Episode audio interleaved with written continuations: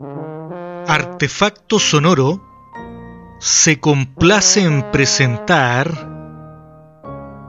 La derrota de los pedantes, un espacio de libros y música, conducido por Roberto Iturra. La derrota de los pedantes.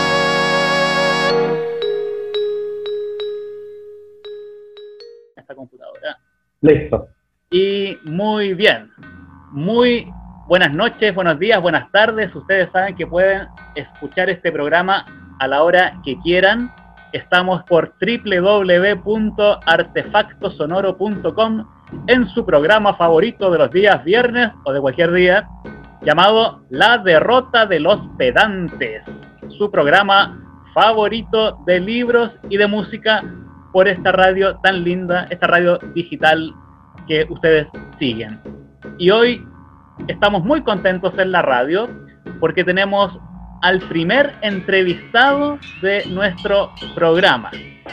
Y tenemos el agrado de presentar a un escritor joven que la está rompiendo con sus libros, libros del que él nos va a contar en un ratito. Eh, se trata del escritor chileno Felipe Solar Vergesio. Así es, no me equivoqué, Felipe. Hola Roberto, sí, tal cual, Felipe Solar Vergesio. Muy bien. Y yo le contaba a Felipe tras bambalinas que en este programa en general hablamos de libros viejos, hablamos mucho de gente muerta. Y han, han sido pocos los, los programas donde hablamos de, de gente viva. Y, y hoy tenemos la, la suerte de poder contar con alguien que está en plena actividad literaria, escritural, pónganle el nombre que quieran. Claro. Pero no hay que menospreciar a la gente vieja. Dentro de toda No. la gente vieja fueron los que nos inspiraron a nosotros para continuar con el legado. Claro que sí, pero en este programa te digo que somos como muy adictos a los que ya hace muchas décadas no nos acompañan. Así que Claro. Tratamos de, de que haya bastante variedad en este programa que se llama La derrota de los pedantes, que es un, un nombre que, que me gusta bastante. Claramente. Tratamos Sí. de acercar los libros y no de alejar, esa es la, la consigna. Y buena, buena consigna. Me gusta. esa es la, la idea. Ojalá que al, ter- al término, siempre digo esto, que al término del programa la gente corra a buscar los libros del, en este caso, los libros tuyos, Felipe. Buenísimo, buenísimo. Que me gustaría que, que, que tú nos, nos contaras un poquito de, de ti, así hagas una, una presentación. Bueno, eh, bueno, mi nombre es Felipe Solar y eh, a pesar de que he publicado ya dos libros de mi saga, eh, como profesión soy ingeniero, o sea, total lo más alejado de la literatura que podemos imaginar.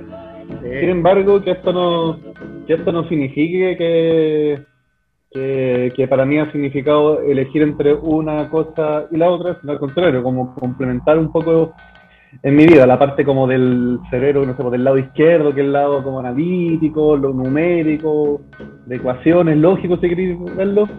Para mí el trabajar con, con, con mi saga de libros ha sido genial para complementarlo por el otro lado, por el lado de la, de la creatividad, de la imaginación y, y, y todo eso. Y, y así que, más que como te digo, más que poner como dos carreras en una balanza y tener que decir cuál, es al contrario, que las dos sim- simplemente se complementan entre sí y, y formen mi vida.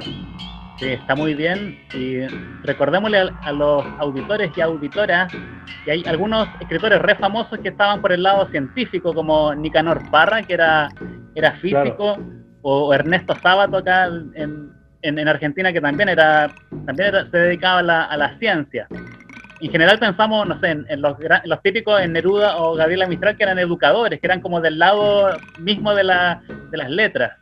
Entonces, Sin raro duda, sí, pues. aparece, que Mm. aparezca de repente un, esta idea que tenemos, como del el ingeniero, como todo muy rígido, todo muy enmarcado en su disciplina, pero como bien Claro. dices tú, está ese lado creativo en el fondo, ¿cierto? Así es, pues. tenemos otros ejemplos también un poco más afuera, por ejemplo, Alicia en el País de la, de la Maravilla, Ah, escrito por eh, Charles Lut- Lutwidge, creo, o más algo así. conocido como Lewis Carroll, claro. Y bueno, él era un matemático. Era, matemático. entonces, eh, yo no lo veo, el libro es que igual enredado, es difícil de, entender, lo dice el Peña Amarilla, como lamento un matemático. sí, sí, sí. Es, es, y, dicen que él trabajaba mucho con eso, como con, con ejercicios lógicos que también tienen bastante de que ver con el, con el orden. Uy, te perdí un poco con la imagen, acá estoy de nuevo. Eh, sí, hay, hay bastantes ejemplos de, de gente que aparentemente pareciera que estuviera alejada del, del mundo de las letras, pero están, estuvieron siempre ahí. Aparentemente. sí, pues.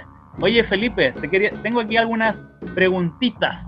Eh, dispara nomás, dispara. Y, después me gustaría que, hablemos de los libros, me gustaría que, nos contaras algunos detalles de ellos, pero empecemos primero como acerca de tu labor de lector. Me gustaría que compartieras qué, qué fue lo que uno de los primeros libros que leíste, qué, qué, qué temas te gustan, autores.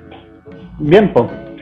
Bien, bueno, eh, cuando siempre cuando uno es niño, eh, hacer que un niño se enamore del libro o del, de la lectura en general eh, no es fácil, ¿verdad? A mí, yo, yo como varios niños, fui muy reacio a tomar un libro en mis manos y leerlo cuando yo era, cuando yo era chico. Principalmente porque, claro, estaba la típica metodología del colegio en que llegaban y te imponían un libro a la fuerza y tenías un examen de ese libro, no sé, pues en un plazo de un mes más y tenías la presión y al final leías el libro por la preocupación más que por el gusto. La lectura mensual. Exactamente, el famoso control mensual de lectura. y eso eh, puede matar, puede, puede matar la, la pasión que, una persona siente de, por los libros. En mi caso se dio eso, pero gracias a Dios tengo papás que fueron súper insistentes y me motivaron a leer también otras cosas. O sea, ellos trataron, por ejemplo, bueno, en el colegio me hicieron leer Papelucho, Pedro Urdemal y un montón de cosas de los clásicos que podemos decir. Sí. Y que yo creo que si lo hubiera leído más a gusto, lo hubiera disfrutado más que leerlo por presión del, del, del colegio. Sin embargo, por esa misma época estaban saliendo los Harry Potter entonces mi papá me motivaron como lectura de verano que leyera un Harry Potter. Y me gustó. Y me gustó. Y eso fue un, éxito. Y ahí, esa es como. La gracia que tiene Harry Potter es que justamente en una. Voy a, voy a ir respondiendo tus preguntas de forma paralela. Porque Harry Potter, que es uno de los principales como libros clásicos que podemos decir, sobre todo en este mundo de la fantasía que escribo yo, Harry Potter de todas maneras es un referente. Pero la gran gracia de Harry Potter que tuvo eh, fue eso, que ayudó a muchos jóvenes, a muchos niños, de o personas de mi generación, a reencantarse con la lectura. O sea, hicieron que los niños volvieran a visitar a las la librerías. Eso es la gracia, la gran gracia de Harry Potter. Porque no iba ya, nada, si tú no conocías Papelucho, con, con gran respeto que le tengo a La Paz, pero como no no, no es de tu generación o o, es algo que leyó, que, es algo claro, es algo que leyó tu papá y por eso tú lo tienes que leer. Entonces, eh, yo, sentí que en esa época faltaba como un libro referente que empujara a una generación entera a enamorarse con los libros y ese Harry Potter, la J.K. Rowling, cumplió ese rol yo creo que al 100%.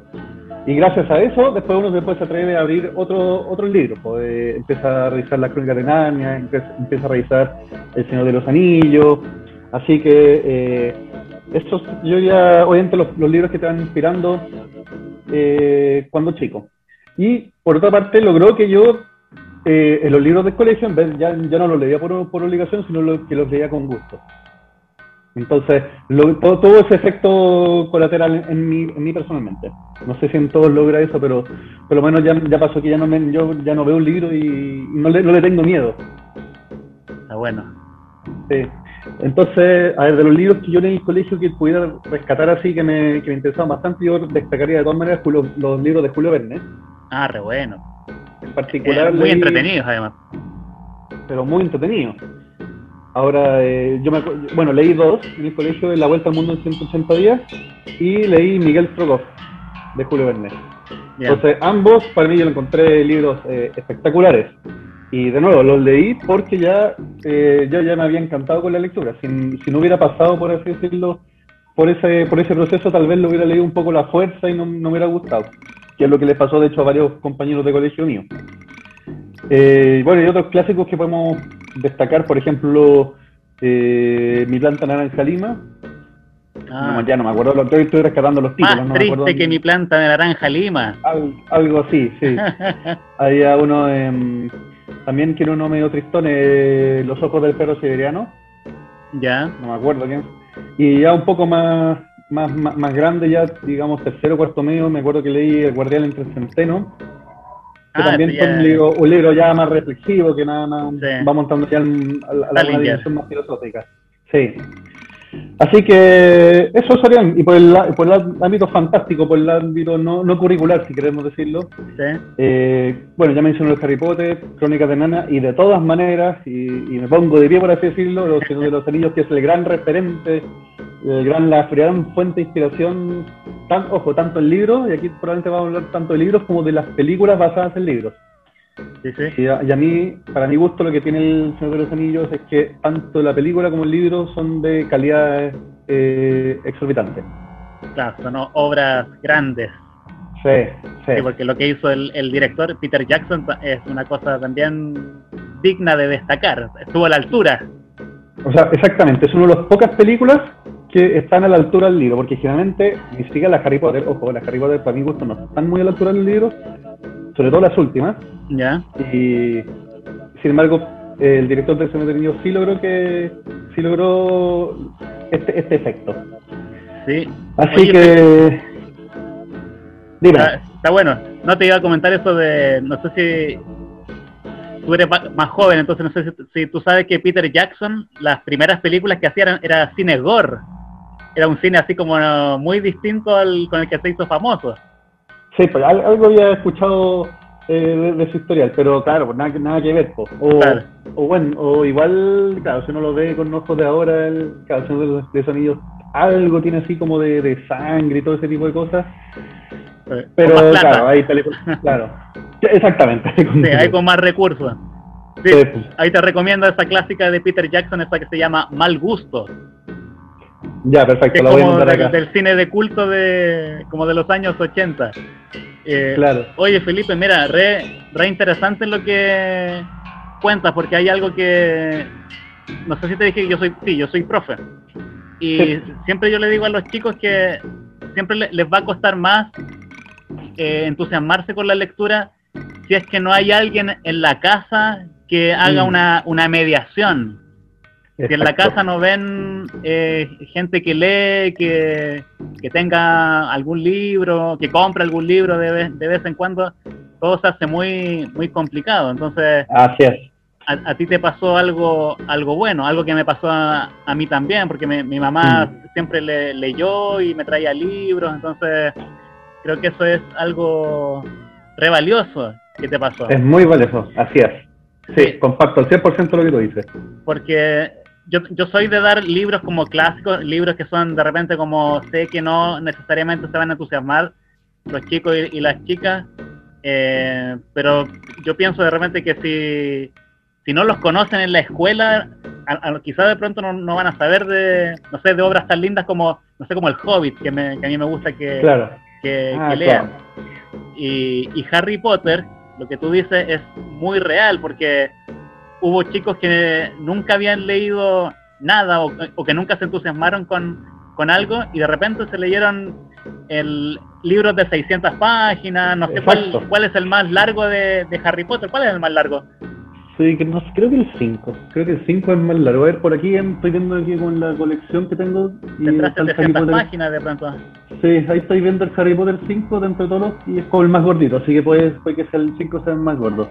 O el, o el último, no Oye, genial ese aporte, sí, porque JK Rowling, pesa todo, hay como todo un prejuicio, como la, escritora superventa, eh, siempre hay como sospechas de repente sobre si escribe ella, sobre si hay, hay otra gente detrás, son como cosas que de repente se, se dicen, pero lo más, esto que tú dices, re, re, re importante, es re cierto, que muchos se entusiasmaron con la, con la lectura. Y, sí, das tu, tu, propio ejemplo, cosa que, que, además habla de lo joven que eres, o sea, que, que, agarraste esa, esa ola de, de, de, de, esta, de estos libros, de esta saga. Claro, es que tal como conversamos al principio, Roberto, yo, yo encuentro interesante que, o importante que, que siempre vayan nuevas generaciones que, que vayan alimentando las generaciones actuales con nuevo material.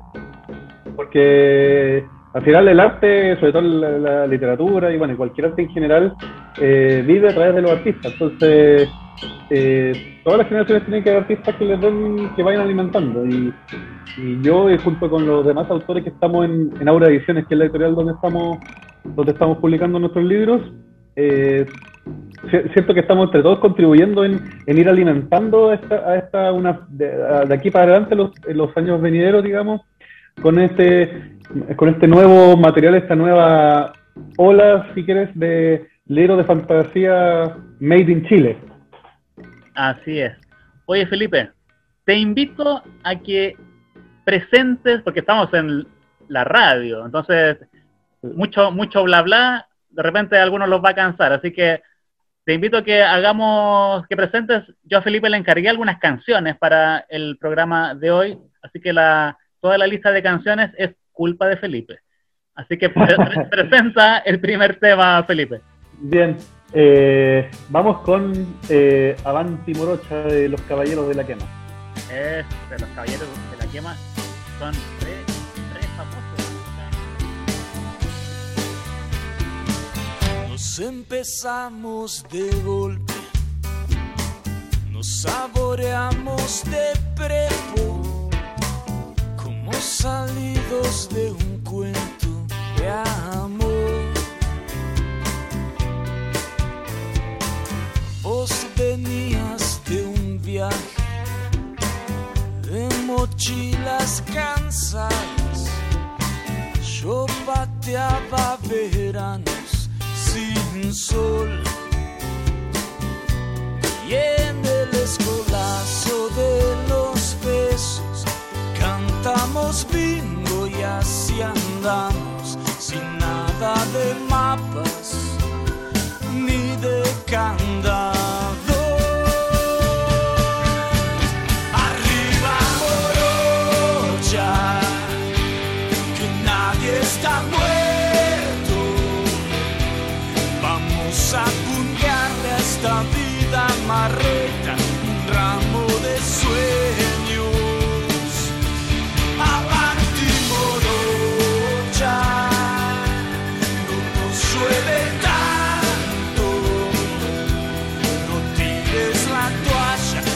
Hasta los más mancos la siguen remando. No tires la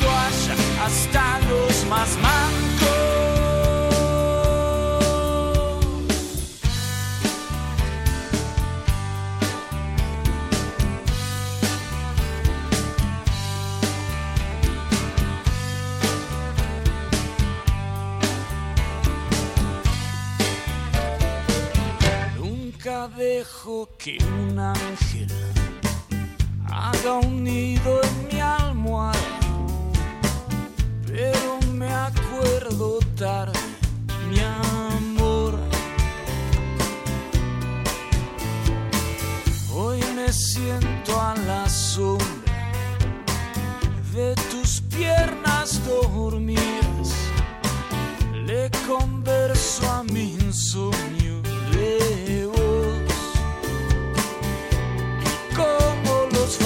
fantasmas del recuerdo. Salen de noche a patotearte,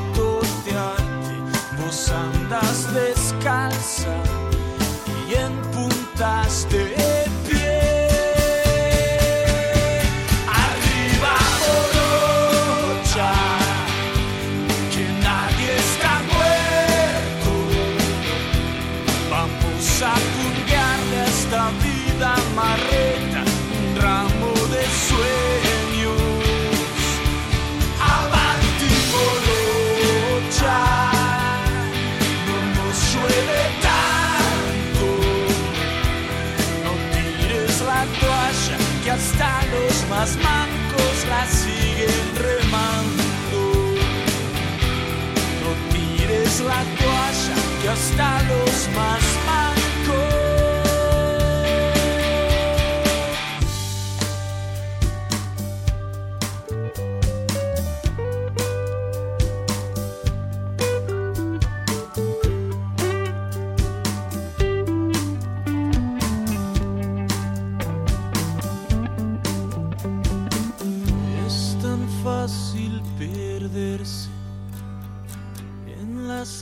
calles del miedo.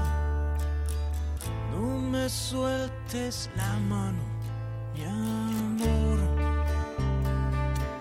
Mi casa es un desastre sin tu risa.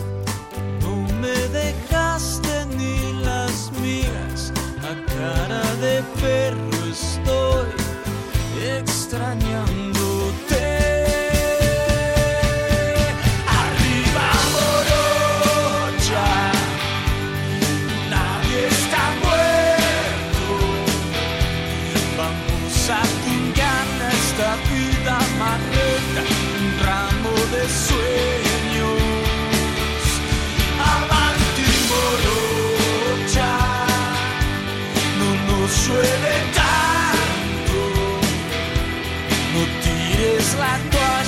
Hasta los más mancos la siguen remando.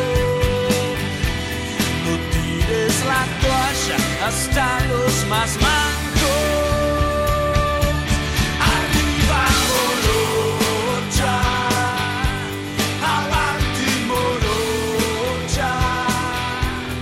Este tema de los caballeros del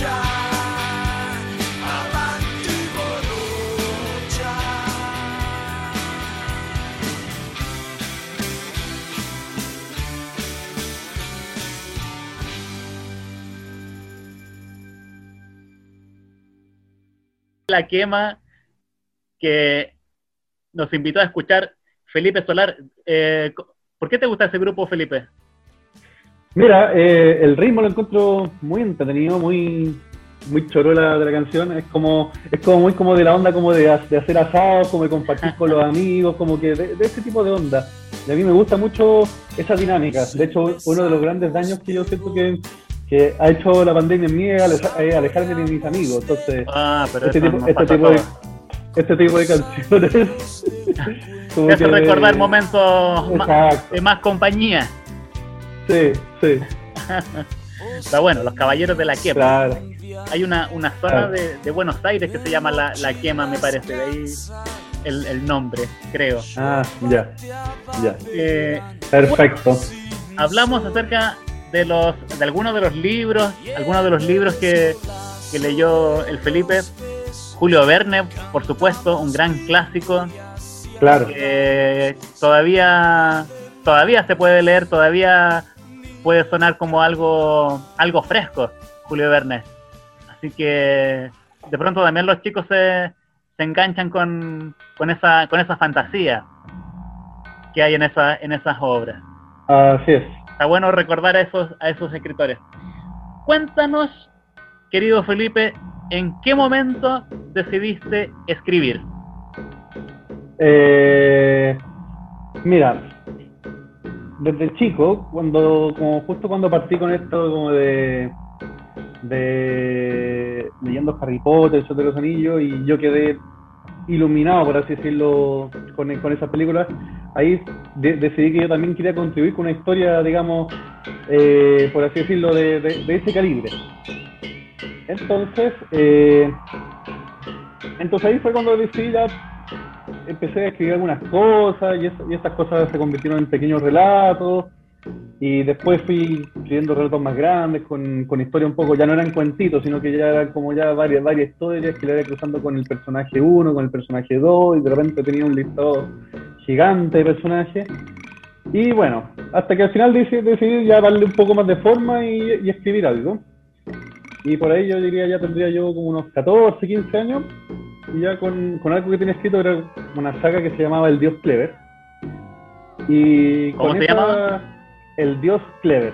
El dios Clever. Claro, ahí fue con, con una- un primer manuscrito.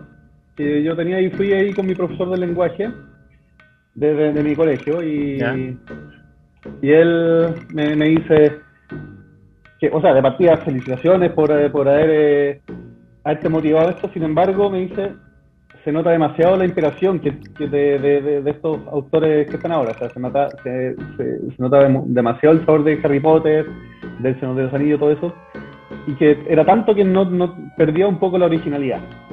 Ya. Y entonces, esa, ese mensaje en el fondo me... Estos profes, weón. Exactamente. Pero sin embargo, en- eh, al final todo lo que me dijo fue como... O sea, no me dijo, nunca me dijo, no, vayas por la fantasía, no me, sino me dijo, así va a ser algo, algo original. Entonces, ya, pues. Ya, ahí como que me remangué de nuevo y ahí hice, hice casi que borrón y cuenta nueva y ahí partí escribiendo, tirando las primeras líneas de, de lo que sería la saga Hereos del Alcar. Y partí con el primer libro que es La Más de la Espada, eh, que lo tengo acá. Entonces, ya yo por ahí, por ahí más o menos los 17, 16, 17 años, eh, yo, ya, había publicado, yo ya tenía La Más de la Espada, o sea, eh, escribiendo las primeras líneas de La Más de la Espada. Y ya después, inicialmente iba a ser una trilogía y con el tiempo me motivé y se transformó en lo que va a ser una pentalogía, o sea, es decir, la saga Heredos del Alcar, que, el- que- que es el nombre de toda la saga completa, eh, van a ser cinco libros, ya, ya están los dos primeros publicados. Así que, como te digo, esto fue un sueño cuando niño, sin embargo, La Más y la Espada salió en 2019, hace dos años. Así que, más o menos 10 años después de, escribir las primeras líneas, terminó saliendo a la luz. Y después, año siguiente, salí, eh, en diciembre del año pasado, 2020, salí con el segundo libro que es El Portal del Destino. El Que portal. sería la, con- claro, que es la continuación de La Más y la Espada. Muy bien. Así que, y ahora trabajando en el tercer libro. ¿Cómo se va a llamar el tercer libro? El tercer libro, yo siempre, al final de cada libro, al final de La Más y la Espada, anuncié el nombre del Portal del Destino, Ya. Que de, de cuando se continuó la, la saga. Así que al final del Portal del Destino, yo anuncio que el relato va a continuar en El Pacto de las Siete Llamas. Así se llama el tercer título, El Pacto de las Siete Llamas. Ah, mira. Están, están interesantes los, los títulos. Está, está bueno. Sí. Oye, oye, perdona. eh, eh, no sé si entendí bien, pero los la, la, la saga está lista o está, Sí. Entendiste bien. La está escribí todo, está todo durante. listo? La escribí durante la universidad y la escribí y la reescribí y la revisé y la revisé, como te dije, pasaron como 10 años. Y bueno, ya cuando una vez que tenés escrito el paso siguiente es, uno piensa que con escribirlo ya, Ya terminó la tarea y no, está súper equivocado porque lo que hay que hacer ahora es buscar ahora el... el el, Hay que podar. la, la- la- la publicación, pues. Y para publicar, el primer, o sea, hay, hay- el, el típico miedo que uno tiene como, como autor es que, es que, chuta, le- eh, lo que escribí le va a gustar al, al público y uno tiene esas dudas. Y esa duda siempre es un miedo que está súper latente y te da de alguna forma de inseguridad. Entonces ahí volví a revisarlo, volví a revisarlo y al final dije, "Sabes qué? el, el primer convencido tengo que ser yo. Si a mí no me gusta lo que yo escribo, ¿para qué voy a ir con eso? Entonces, cuando, cuando yo le pegué a lo que yo ya había escrito, le pegué ya unas tres ediciones personales, ahí, ahí recién fui eh, a buscar la editorial y encontrar la editorial es otro cuento. Y por suerte, como te, te contaba al principio, eh, llegué con los chicos de Aurea Ediciones, con Martín Muñoz y Jospan Zafira. Y, eh, y con ellos eh, empecé el proceso ya de publicación del libro, donde vino otra edición. Esta vez la edición de mano de Martín Muñoz, tiene que él con su expertise me corrigió hartos textos y hartos- y hartos manuscritos. Se convirtió en tu editor. Y, y justamente. Y finalmente eh, La Más la Espada eh, nació, digamos, vio la luz. Ahí salió. Y cuéntanos un poquito de esta, esta editorial, cuando la cuando presentaste el libro, ¿esta editorial estaba comenzando o ya tenía un, un tiempo? Esta, esta historial debe tener, eh, yo estimo, entre 3 y 4 años. no, no, no mucho más, es, es relativamente eh, nueva. Eh, entonces, eh, eh, como, te, como te contaba, eh, yo no, no sé qué número de libro habrá salido, pero yo fui uno de los... O sea, habían, habían otros libros de fantasía publicados antes por la editorial, fantasía sobre todo basada en la mitología mapuche, Ya. una se llama Los jinetes del Milodón y otro, y otro se llama Epunamum. Y había otros libros también como, como western chileno o también ciencia ficción basada en Santiago de Chile.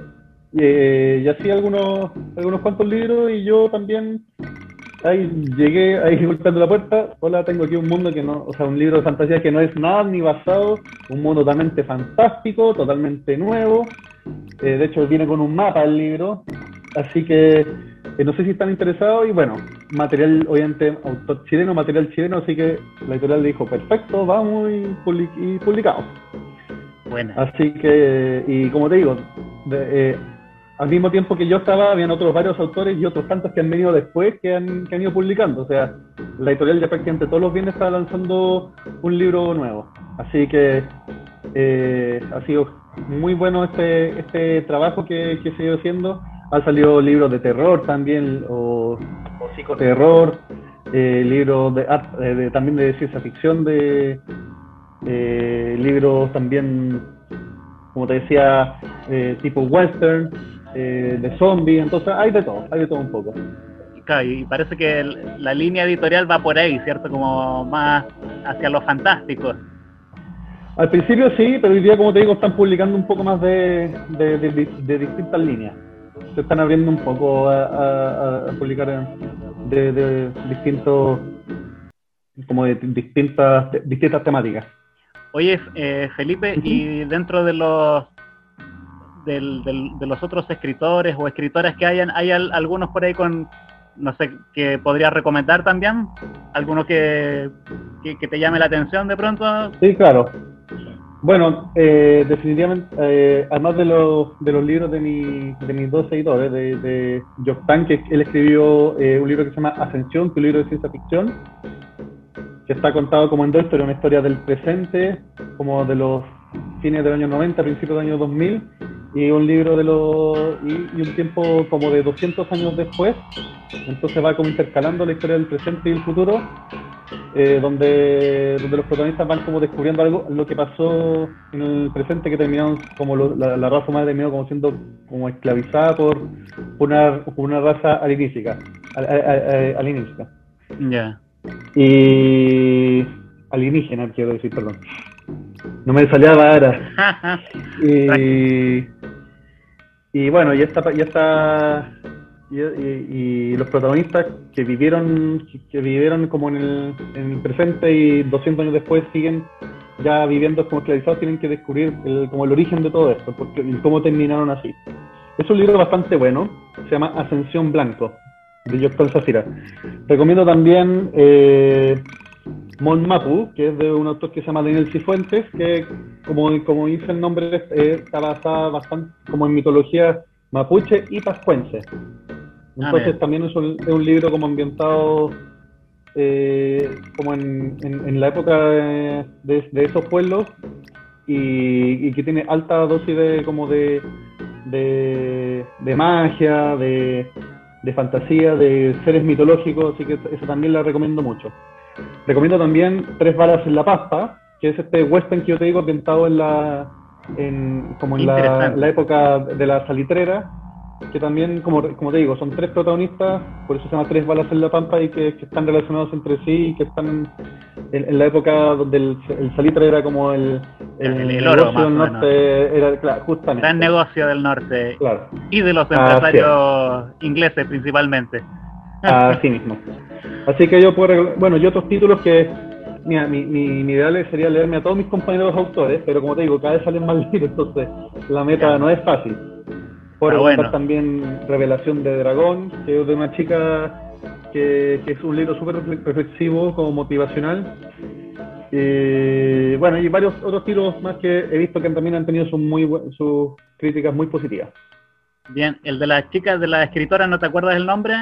Ah, eh, sí, se llama Trini Ballard. Trini Ballard. Revelación de Dragón. Sí. Bien. Oye, excelente Felipe y viene ahora un corte musical para que después sigamos conversando acá en la derrota de los pedantes. ¿Con qué canción nos vas a salir ahora? Eh, vamos con eh, ¿cuál? Eh, vamos con eh, vamos con Shakira, Días del caso Sueños Blancos. Bueno, vamos con Shakira, solo porque eres Felipe Solar ponemos a Shakira, ¿eh? bueno, vamos con ella. Perteneciste a una raza antigua de pies descalzos y de sueños blancos. Fuiste polvo, polvo, eres piensa que el hierro siempre al calor es blando.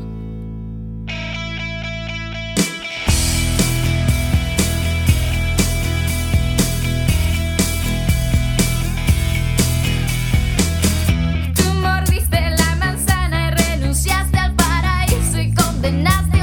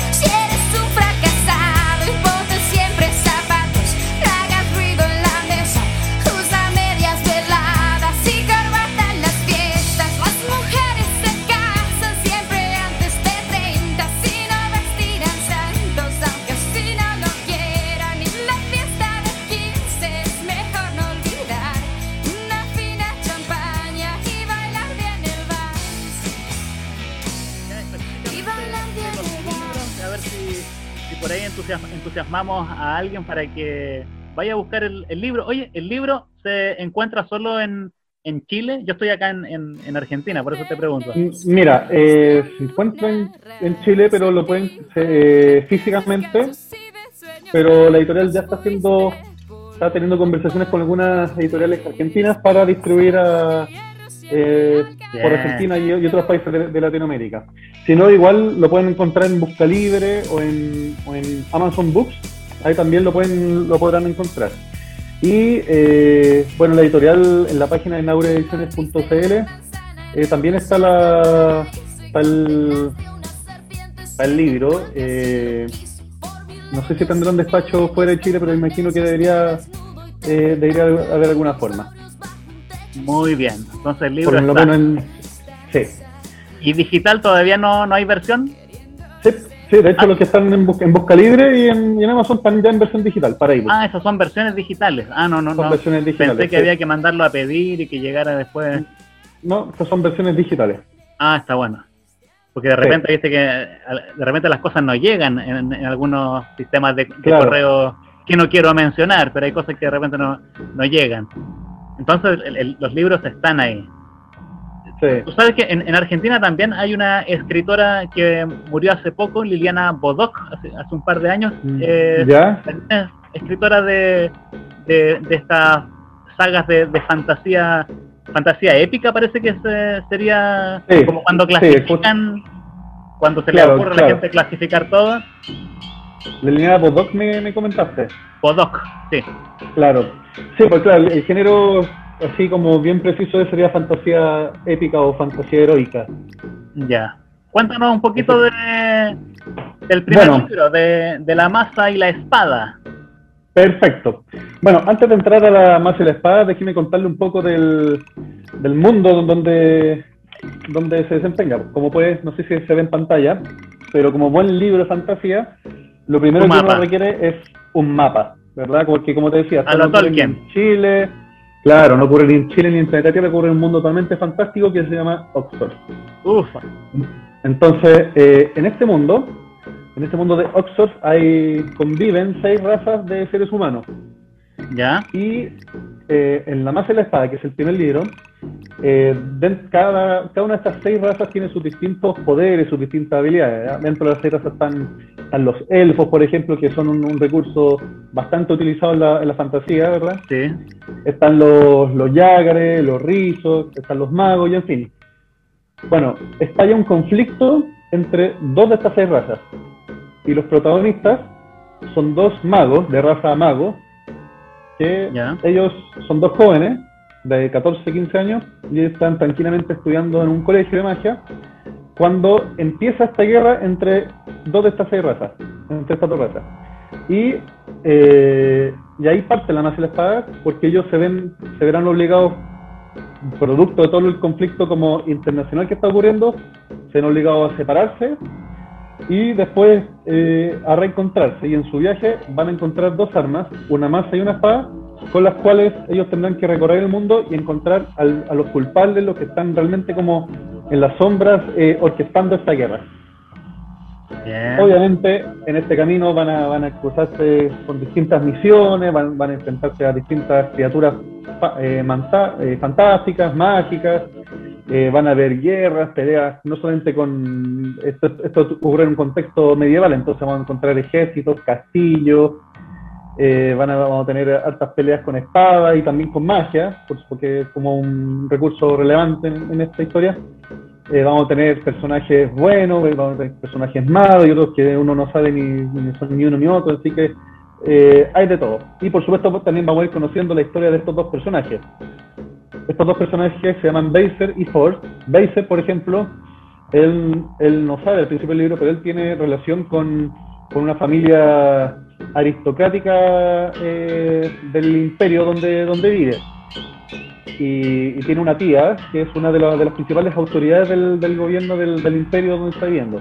Force, por otra parte, que es el otro protagoni- protagonista, él no sabe nada de su origen y eh, nada de cómo llegó a, vi- a vivir a ese, a ese colegio donde estaba estudiando y su principal motivación es descubrir de dónde viene él para, para, para saber eh, para saber para conocer su familia porque él es huérfano completamente.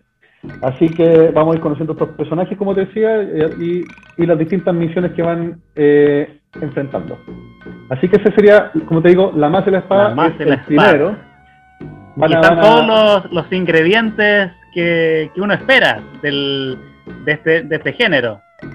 Justamente, justamente. Y para ser honesto, eh, no ha sido fácil eh, eh, en, esta, en, este mundo darle equilibrio porque tengo que relatar la acción, pero también tengo que describir también los personajes o los paisajes. y también tengo que profundizar un poco en la, la vida de cada uno, en sus sentimientos. Entonces, ese, al final son tantas cosas que uno tiene, son como distintas cuerdas que uno tiene que ir eh, monitoreando en, en- en el libro. Entonces en este viaje van a ir descubriendo todo. Como te digo, acción, aventuras, paisajes, personajes, es como de todo un poco. Oye, y el libro, ahí lo, lo, vi- lo veo en cámara, es más o menos gordito, ¿no? Mira, eh, la Magia y la Espada tiene eh, cua- eh, 400, no, perdón, 385 páginas. 385 páginas. 385. Sí. Como un 100 años de soledad, más o menos, el, la- el, el equivalente de, de la edición. Así es. Ahora, el más, el más chiquitito de todas las sagas. Me imagino, bueno, Harry Potter, el primer Harry Potter es el más corto, ¿cierto? Sí, sí, tiene como Estos son 200 como páginas. 200 creo. y algo, Sí, algo así. y después se, se lanza. Y después, exactamente. Y el segundo de la saga, Bueno, el segundo es El Portal del Destino, la continuación de La Magia y la Espada, la Ya. segunda parte de Heredos del Alcar. Y aquí seguimos con nuestros tres, con nuestros dos protagonistas, que son Baser y Ford, eh, quien, quien, como recuerdan, en La Magia y la Espada ellos ya eh, adquirieron, Baser se hizo dueño de la, de la espada y Ford se hizo dueño de la masa, que son armas mágicas muy fuertes. Vamos a tener aquí en el Portal del Destino un tercer personaje que se llama Cronto. Este personaje pertenece a una facción que se llama Los Exiliados, que no pertenecen a ninguno de los seis reinos anteriores, pero que están en constante búsqueda, en constante, en constan- constantes misiones para lograr la paz de, de Oxford. Vamos a encontrar también un grupo como de ot- otra facción que son como de terroristas, podemos decir, eh, que son los Devas, y que ellos buscan, ellos eh, están, están tras un, un experimento malicioso que involucra sacrificar muchas vidas para, para un objetivo siniestro. Entonces, como te digo, ahora tenemos tres protagonistas, por eso el libro este es más gordo que, el, que la más de la espada. Este te digo aquí, ¿este cuántos tiene? A ver. tiene 508 páginas. Ufa, empieza a subir. Así que, claro, pero yo creo que el, yo creo que el más gordo de la, de la, será el más gordo de la saga. De todos, ah, ya. De todas maneras, eh, aquí en este libro, al, al tener ahora un tercer protagonista, eh, también con sus respectivas misiones, vamos, vamos entonces a ir, eh, va- vamos a ir siguiendo cada uno de ellos, eh, peleando contra este, enfrentándose en distintos frentes contra este grupo de terroristas, eh, que están, como te digo, que están realizando un, un experimento eh, muy peligroso y tienen que descubrir quién es- qué es lo que buscan ellos y por qué lo buscan y, y detenerlos, sobre todo de- eh, de- detener su, su objetivo maligno, y ese objetivo maligno involucra abrir un misterioso portal, el portal del destino, que en teoría podría conectar eh, con el mundo de los, de los muertos. Genial. Así que Entonces ahí tenemos los dos primeros segunda. volúmenes de la saga de Felipe Solar Vergesio, La Magia y la. Espada, y el portal. Ya cuando la palabra portal ya me, me transporta. Algo. claro, Vamos a, algún lugar nuevo, el mundo de la, de fantasía. Oye, qué, qué impresionante, la, la verdad me... O sea, escucho tu historia, escucho que esta historia está lista después de, de- de muchos años, que son muchas páginas. O sea, yo ahí de verdad me, me siento como muy muy muy, contento de, de escucharte, Felipe, porque hay todo un, un trabajo detrás y, y además yo te veo feliz, feliz. Sí, pues, te veo en la cámara que justamente, que chocho con tu sí, po, son como unos hijos. con tus creaciones, claro, que al final son, Sí, son, son, son, son hijos, son hijos por tuyos. supuesto. Está, Sí. estamos muy muy bien eso. Yo de repente me imaginaba que en algún momento quizá cuando termine, terminemos este esta crisis pandémica y haya más movimiento, me imagino que a alguien se le ocurrirá de pronto transformar el formato o no de, de esto, de pronto algo más audiovisual, Uy, de pronto que saliera algo con, no sé, como novela gráfica, te, te pasa ese, ese rollo, ¿no? Mira, eh, de todas maneras, de hecho, muchas veces cuando iba escribiendo, eh, iba escuchando como música de fondo, así con música como instrumental de fondo, ¿Ya? y me imaginaba así cuando escribía una, como con música de acción, iba escribiendo justo la- una pelea, escribiéndola, y entonces me, eh, como, me iba, poni- me iba ya poniendo en esa situación.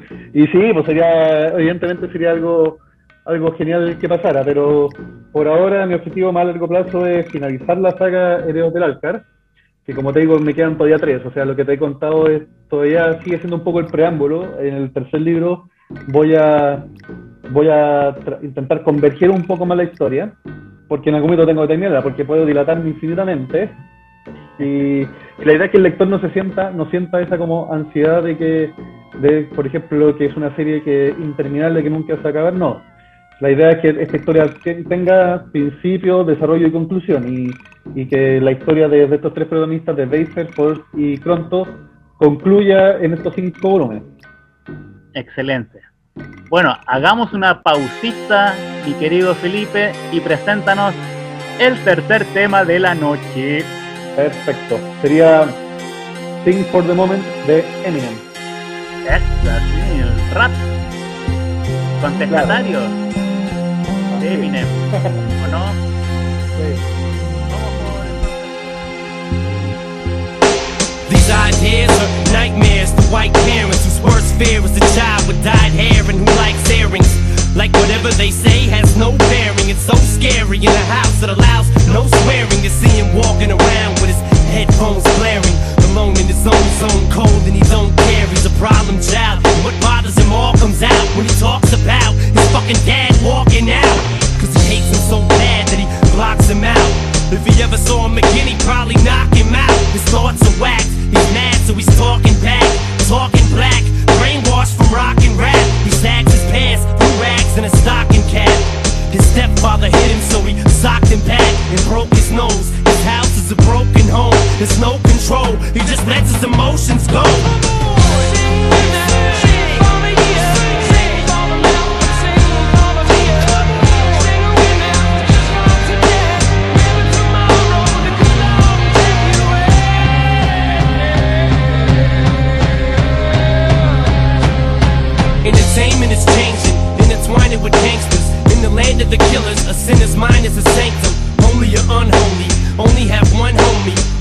Gun, only cause don't anyone know me. Yet everybody just feels like they can relate. I guess words are a motherfucker. They can be great, or they can degrade, or even worse, they can teach hate. It's like these kids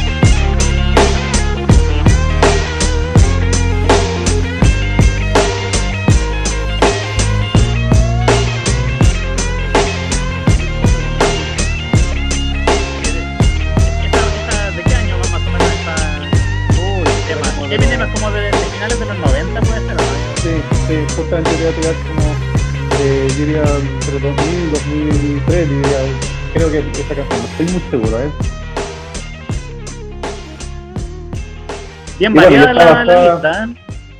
Sí, pues esa, esa es justamente esa es la idea. Caballero de la Quema. Un poco de todo, sí, pues, Shakira, Eminem, sí. Ah, bueno. 2002 esta canción. ya. Y sigue, sigue, Eminem, Eminem sigue, todavía no... Sí, sigue todavía. Ya, Sí. está bueno. Oye, Felipe, acá tengo otra... Una pregunta que se, se me ocurrió mientras te, te- te escuchaba y, y- y también así, cuando hacía referencia a los otros escritores que son, me imagino, como de... ¿Son más o menos de tu edad los otros escritores que me mencionaste? ¿O son algunos más, más Oh, grandes? tengo- hay de todo. Yo tengo un más grande y un más pequeño, más pequeños chicos, me- menores, pero sí, yo diría que la, la- la edad de los autores va desde los 19, 20 años hasta los 41, 42 años. Y tal vez tal vez hay un par incluso que ya están, creo, no sé, en verdad. Uno no pregunta mucho la edad, pero yo no sé si Pero tienen cara de viejo algunos. eh, claro, no quería decirlo, pero sí. Está bien. Oye, no, porque me, me, me- me contabas de algunas, de otros libros, de otros autores que, que como Sí. hacían referencia un poco más a, como a Chile. Mi pregunta es, ¿hay, algo de, de chileno acá en, en, en medio de estas historias que de pronto se ven como tan, tan lejanas? ¿Sabes por qué? Porque me- te quería contar algo de, que en la historia de la ciencia ficción de Chile ha- hay un, un escritor que se llama Hugo Correa, que yo leí solo, solo un libro de él que se llama Los Altísimos. que ¿Ya? Cuenta una historia así muy de los años 50, como de un viaje medio espacial, y de repente de fondo cuenta que, que aparece como un bar. Un bar que tenía Claro. como un nombre como muy... Era un nombre muy chileno, era así como la... Donde la nenita, una cosa así era el, el nombre. O sea, entre medio de todo, todo ese, ese universo como medio lejano aparecían como cosas que hacían como recordar mucho a Chile, cosa que me llamó la atención. Quería saber si, si algo de eso de pronto igual aparecerá por acá, no sé si en el lenguaje. ¿Qué, Sí. qué? Mira, eh, no sé si te fijaste en el, en el mapa, voy a ponerlo de nuevo aquí en, en pantalla, pero el mapa de, de Oxford, donde ocurre, es una isla. Es como una isla gigante, pero sigue siendo una isla, está rodeada Ah, una completamente isla. por el mar. Entonces, eh, ¿por qué hago eso? Porque todo, todo lo que está asociado al mar en el, en el libro eh, lo hago con, como de alguna forma que sea como una barrera que uno no, que un- una persona ahí no pueda atreverse a, a ir al mar, como que ahí está lleno de peligros. Sí. A mí el mar, el mar siempre, siempre me ha causado una especie así como de, no sé, como de, de, de misterio, como de miedo por su amplitud, por su tamaño y la, y, y la cantidad de, no sé, pues de distinta fauna que, que se encuentra bajo las aguas. Como que igual de alguna forma me causa, ah, me causa como especie como de, no sé si terror, pero respeto. Respeto, viste respeto. que cuando uno es chico le dicen hay que tenerle respeto al mar. Eh, Justamente. A mí me decían eso porque a mí de chico me, me, me daba miedo, no, no, no, no me podía meter al, al mar, me, me quedaba siempre en la orilla. claro. Donde, mean, donde Bueno. mean las viejas, decían. Tal cual, exactamente. bueno, eh, Y ese, y ese mar Eh, sería como este, claro, este, esta imagen de nuestro, del extenso mar que tenemos en Chile. Justamente. Entonces, eh, para ir alimentando como toda la, la- la historia de que, que, que- que hay en este mar, eh, de algunas me baso, he basado un par de, son, por así decirlo, referencias. Tampoco es que estoy, que haya basado mucho el trabajo en eso, pero son referencias a, por ejemplo, a, a la serpiente, a Kai Kai Kai.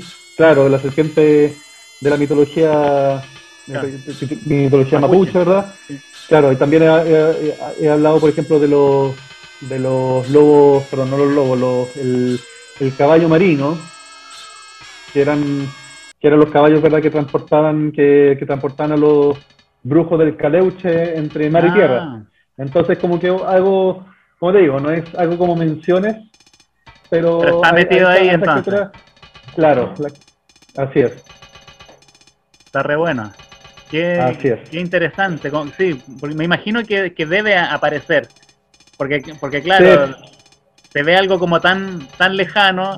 Incluso de, de pronto, yo no soy un gran conocedor del, del género, pero siempre me lo imagino como algo como, efectivamente, o sea, estos mapas, el que dices tú, el que aparece en tu libro, y el famoso, los famosos mapas de, de, de Tolkien son para eso, son como para Claro, cortarse y decir, no, esto es otra cosa.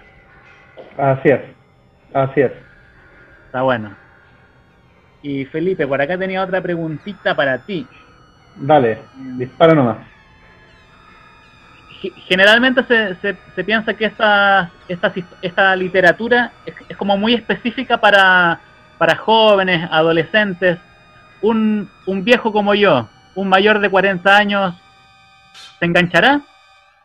Sí, por supuesto. Eso, muy Sí, bien. pues. Escucha, sí, podemos todos le- leer Sí. así. De hecho, sí, de todas maneras, o sea, claro, uno siempre se imagina un público relativamente juvenil al leer el libro, sin embargo, eh, es, eh, eh, es, eh, o sea, los que lo han leído han sido de todos, jóvenes, niños y también eh, adultos y adultos, digamos, mayores, con hijos, con ya familias. Bueno, partiendo por mi, mi propio mi propio papá, que él también él, ha leído y me, me ha hecho algunos comentarios y le, me ha dicho que le, ha- le ha gustado, pues, así que Eh, eh, bueno. No, no, no hay que cerrarse, mi, mi recomendación es que no se cierren de que el concepto de que la fantasía es solamente para niños, yo, yo pienso que es un sesgo, a mi juicio, un poco limítrofe, para ser eh, diplomático con las palabras. Genial. Eh, Está así bueno, que pues. sí, lo, lo- lo invito, lo invito, porque más allá de los elementos fantásticos, me, inter- me interesa que, que se enganchen de la historia, de los personajes, de las emociones, las acciones que ocurren. Más allá de si, o- si es la magia o si hay una criatura súper fantástica, ese, si bien me sirve para enriquecer, pero estamos claros que no es el concepto central. Lo que, lo que es concepto- el concepto central siguen siendo los temas humanos que, que solemos, que solemos ver día a día, o sea, el tema de la discriminación, temas de los prejuicios, eh, temas de eh, temas de, de guerra, de, ansia de poder, eso es algo súper humano, entonces es algo que lo puede encontrar en cualquier, aquí en la que la hit. Claro, en, en, en las clases hay un curso, eh, yo trabajo acá en, en Buenos Aires, los de tercer año que equivalen como al, al segundo medio de, de, de Chile, les pido, en esta lectura que hacemos los profes, eh, les pido que lean El Hobbit, para, lo pido en- como a mitad de año para que puedan leer en vacaciones de invierno, porque es un libro más largo. Y siempre terminamos conversando de eso, de estos personajes que, que son como tan extraños, pero que al fondo, en el fondo, son súper humanos, o sea, están mostrando eh, cualidades, los vicios, las virtudes, todo lo que corresponde a un a una persona como, como nosotros, no, no es una cosa, no, no, no son dibujitos animados en el fondo, que, que son como planos, sino que son, todos tienen una, una profundidad que está, que está interesante de, de conocer, ¿cierto? Sí, perfecto. Ahí me, me salió el, el profe de lengua que llevo en, en mí. Oye, Pero genial, pues, muy bien.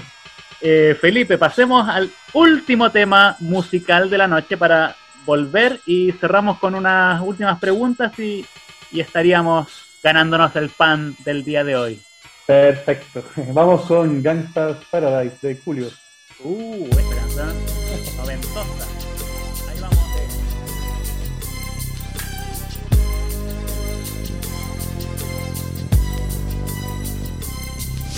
As I walk through the valley of the shadow of death, I take a look at my life and realize there's nothing left. Cause I've been blasting and laughing so long that even my mama thinks that my mind is gone. But I ain't never crossed a man that didn't deserve it.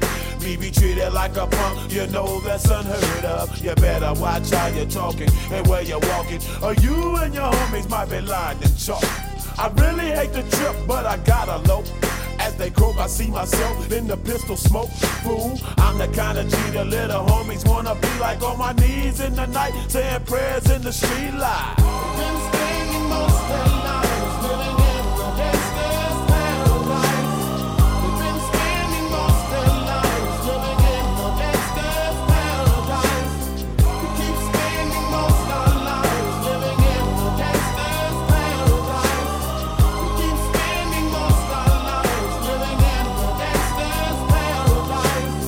the situation they got me facing. I can't live a normal life. I was raised by the state, so I gotta be down with the hood team. Too much television watching got me chasing dreams.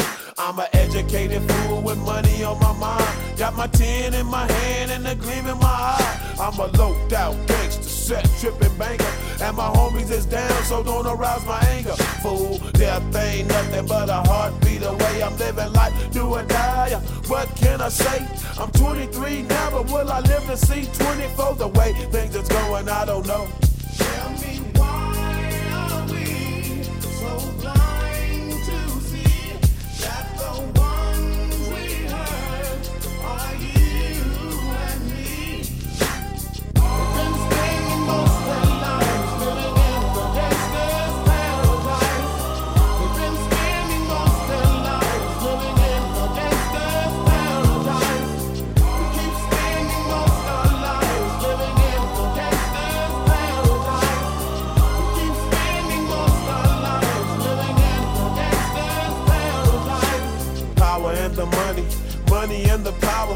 Minute after minute, hour after hour, everybody's running, but half of them ain't looking what's going on in the kitchen. But I don't know what's cooking. They say I got to learn, but nobody's here to teach me. If they can't understand it, how can they reach me? I guess they can't, I guess they won't, I guess they front. That's why I know my life is out of luck, fool.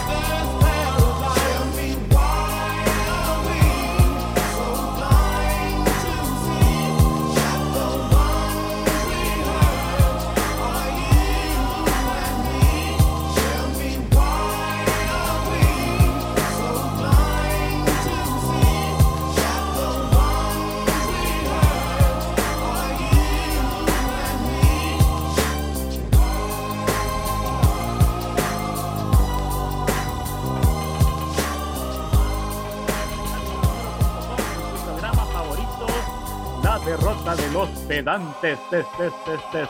Discotec, tec, tec, tec, tec, tec, tec. Y estamos de vuelta con Felipe Solar Vergesio. Para mí la- muy, muy, buena la, la conversación, Felipe. He aprendido un, un montón. Sobre Y todo para mí de- también, Roberto. saber de, de gente nueva, gente joven que está, que está escribiendo, que está además eh, no sé, mostrando que, que en Chile también se hace esta literatura que de, de repente se, se piensa como tan, como tan de afuera, pero como Felipe nos ha contado, está él y hay otro montón de, de personas que en el país están produciendo esta literatura. Está, Así es. y no- nos dijiste, eh, repítenos el nombre de la editorial para quienes quieran buscar.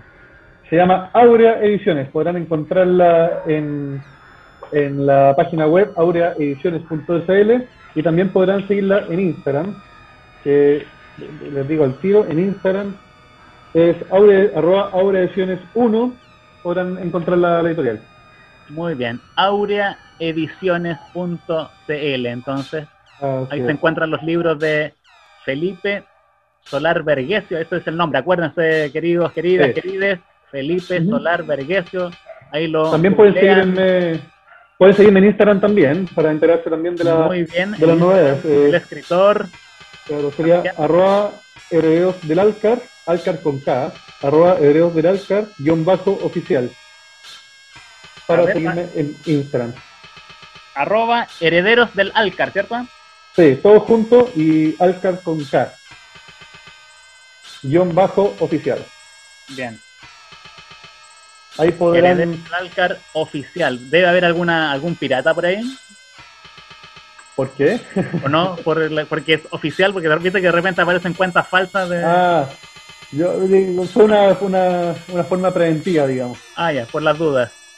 Oye, Felipe, y para ir cerrando, ¿no? Claro. me, me gusta... ¿Aló? ¿Roberto? Hola, ¿me escuchas ahí? ¿Me escuchas? Sí, ahí sí te escucho. Ya, ahí estamos. Algo, algo pasó, algo se fue. El, el internet, tú sabes. Sí, internet cosas. Oye, te quería preguntar sobre algunas cosas un poquito más de, de la contingencia de Chile. A partir de los hechos de octubre del 2019, las, todos los movimientos sociales, las, las revueltas. eh, ¿Cómo has vivido eso, ese cambio? Tú que eres como más, más joven, no sé si en algún Claro. momento te lo pensaste que podía pasar, algo así como todo este movimiento en Chile. Mira, mira, eh, lo que más duele es ver un país que, que más allá de, mira, lo- los motivos que, que se que, que dieron, que, que gatillaron estas cosas, sin duda que son, eh, son justificables. Pero lo que más me, me, me- dejó muy nervioso y muy afligido es la cantidad de violencia, de división, de, de, de odio, odio, así, odio con, con mayúscula, que, que vivimos, que se vivió en ese país, entonces, y que me, te juro, me dio miedo, me dio miedo, yo, yo realmente me imaginé que, que una especie de guerra civil o algo así. Entonces, eh, yo siento que, que ese odio sigue todavía latente, sigue muy latente y, y no nos permite eh, evolucionar, no solamente en la capa política, porque en la capa política yo creo que yo y la mayoría, el 99,9 de mis compatriotas está decepcionados con la capa política de, de mi está país. todo podrido. Sí, pero también eh, a, a nivel eh, a nivel más cotidiano, tampoco, también uno como que se me, he llevado sorpresa de, de Chile en general, como te digo, hay mucho odio, mucha discriminación todavía latente. Eh, yo siento que este proceso de este proceso constituyente no está logrando la unión. Eh, por, no- a- por mucho que el resultado de un plebiscito eh, que haya sido 78-22 eh, 78 a favor, por muy, por así decirlo, haya- a- a- aplastante haya, sali- haya sido la prueba, no es una prueba, digamos, con amor por Chile, es una, una prueba más bien como de rabia, de rabia contenida, de odio contenido, y yo siento que no, le- para serte sincero, no estoy tranquilo Ya. no, no estoy, no estoy tranquilo de esto. Eh, yo de repente me conecto a ver lo- los debates que hay en, en, en los distintos candidatos a constituyentes que, que están habiendo en la, en la que, que- dan por distintos distintos canales y he visto, como te digo, eh, discriminación a la, a la opinión diferente, he visto incluso mofa, alguien que piensa distinto, entonces yo no estoy convencido que el pueblo chileno esté preparado, esté re- realmente unido para una nueva. No, no, no, no, no estoy convencido. No estoy convencido de eso. Y tengo, me, todavía estoy un poco inquieto de lo que vaya a suceder, para serte sincero. Está bien. Sí, yo he estado viendo algunas noticias estos días y, y claro, me he enterado de... ¿Roberto? Sí, ¿Me escuchas o no? Hola, hola. Hola, hola. Ahí estoy. Hola, ahí está, sí, ¿Me escuchas bien? ahí está. Sí, te escucho. Ah, ya. Sí, te decía, estaba comentando, bueno, después vamos a editar, porque tu- tuvimos ahí un, un problema de internet. Vale. Sí, estuve viendo algunas noticias estos días y sí, el, el- cuando lo- los debates eh, políticos se empiezan a chacrear, cuando pasa eso, eso que dices de, de repente de los insultos gratuitos, de pronto como que dejan un poco como, como un sabor así un poco amargo, que un- uno se termina decepcionando demasiado. Sí, eso es algo que, que la verdad que ensucia el, el proceso.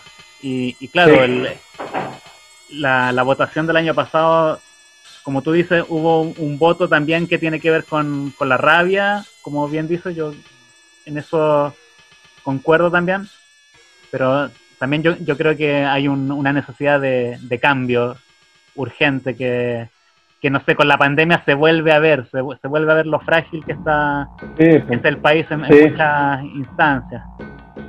claro. Pero a mí me, me da miedo este proceso de cambio con un país tan desunido. Bueno, me da, me da miedo lo que pueda resultar. O sea, yo estoy de acuerdo contigo, yo creo que es necesario el cambio, pero el proceso en que estamos haciendo este cambio no sé, me, me da inseguridad, para ser sincero. Bueno, ahí está la, la opinión entonces de Felipe Solar Vergesio, autor de la saga que incluye la masa y la espada, El Portal del Destino y tres libros más que se vienen pronto. ¿sí? Se vendrán. Pronto, sí. Para, el, el tercero para cuándo crees que sale? Mira, yo te- tengo toda la expectativa de estoy metiendo toda la energía para que salga, ojalá, dentro de 2021. Pero Bien. para serte sincero, eh, Para te- Navidad podría al ser. principio, Idealmente para Navidad. Pues bueno, el portal del destino salió para en diciembre, así que espero que el pacto de las siete llamas, que es el tercer libro, también salga para diciembre. El pacto de Sin las embargo- siete llamas, entonces. Claro. Esperaremos la Pero- tercera parte, entonces. Sí, ojalá salga para Navidad. Y si me atraso, mira, prefiero atrasarme con tal de sacar, de salir con un buen libro. O sea, no prefiero no, no apurarme, eso es con opinión mía personal de, de, de- de- de escritor. Prefiero eh, hacer algo bueno y de calidad y que se tenga que se demore lo que tenga que demorarse. Ojalá que salga, como te digo, dentro del tiempo, porque los que ya me han leído están ansiosos esperando el tercer libro, así que no me gusta dejarlo esperando tanto tiempo. Sin embargo, quiero que que- quiero que también se lleguen un buen libro, así que, que, que la, que la espera valga la pena. Está bien. Oye, Felipe, y lo último, no sé si yo te había mandado un mensaje antes, no sé si pudiste agarrar por ahí alguna un trocito que quieras compartir, alguna cita de alguno de, de tus libros para Perfecto, escuchar. perfecto. Vamos. Eh, lo- este que les voy a leer, este primer texto, es de, de La Masa y la Espada. Entonces, eh, los soldados se dirigieron hacia los muchachos, todos dispuestos a cumplir la voluntad de su emperador. Soldado tras soldado, los jóvenes fueron sorteando cada enemigo que se les aparecía al frente, derrotando a algunos, matando a otros. Llegó un punto en que eran tantos que Beiser y Force atacaron con la espada y la masa al mismo tiempo que gritaban.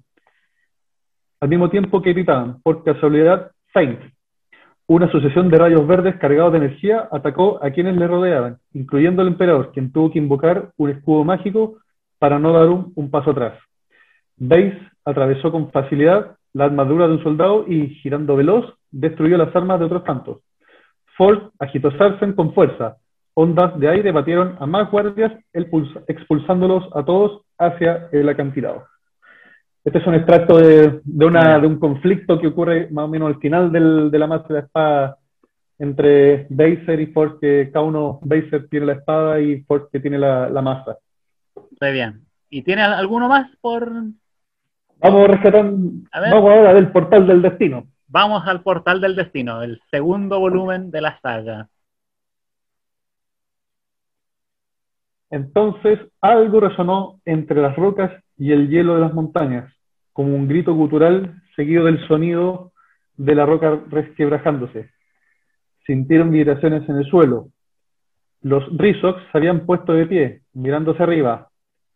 Brundle dio un paso hacia atrás, un par de pasos hacia atrás, examinando las paredes, y pronto, tomando a Volgo la mano, se acercó al resto del grupo. Un nuevo rugido proveniente de arriba los hizo mirar hacia las nubes, cada vez más oscuras. Vieron surgir una sombra, una bestia alada descendía de la capa gaseosa, describiendo círculos alrededor de ellos, hasta que descendió, posó su garra sobre la roca y se enfrentó con unas fauces amenazantes y pletóricas de colmillos. ¿Qué es eso? ¿Qué es eso? gritaron los jóvenes. Las garras están adosadas a sus alas membranosas de color azul oscuro. Su hocico y orejas puntiagudas se hallaban cubiertas de un pelaje del mismo, del mismo color. Muy bien. Felipe, querido, muchas gracias Bueno. por compartir en este en esta hora de Muchas gracias, Roberto, a ti. Muchas gracias, Roberto, por ti, por la invitación. Y bueno, la invitación a todos es, por supuesto, a conocer eh, la saga Herederos del Alcar y, y todo lo que se viene, y también la- a la editorial. Muy bien. Eh, bueno, esperamos que, que tengamos un, un buen 2021. Deseo que tengas un buen año, Felipe. Igualmente, Roberto. Que te vaya bien con, con tus libros. Y bueno, quién sabe si más adelante, cuando tengas el tercer volumen, podríamos de pronto hacer otra entrevista para que nos cuentes del, del tercero o si hay alguna novedad con la, la editorial, de pronto está, interesante para, para conocer. Así que Pero encantado, encantado. Feliz también y muchas gracias por, por, eh, por, la, por la invitación. Y bueno, pues eh, feliz de haber participado aquí en la conversación aquí en, en Artefacto Sonoro Radio. Así que. Artefacto sonoro, so- Artefacto sonoro radio, la radio para oídos diferentes. Ese es el, el lema. el eslogan, ya. Y acuérdate los viernes a las 10 de la noche el programa de libros y música, La derrota de los pedantes. El, en este, tú estás en el programa número 14. Así que muchas gracias Felipe, gracias por tu tiempo, por tu generosidad. Y bueno, nos estaremos comunicando para cualquier cosa. ¿eh? Ahora, Muchas gracias, Roberto. ahora nos despedimos y hasta pronto. Acá corto la grabación.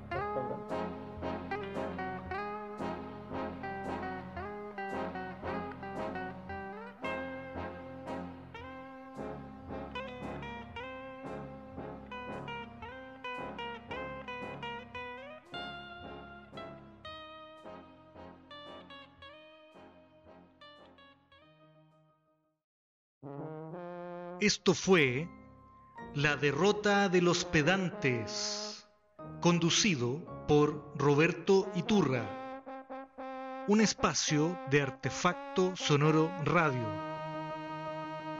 La derrota de los pedantes.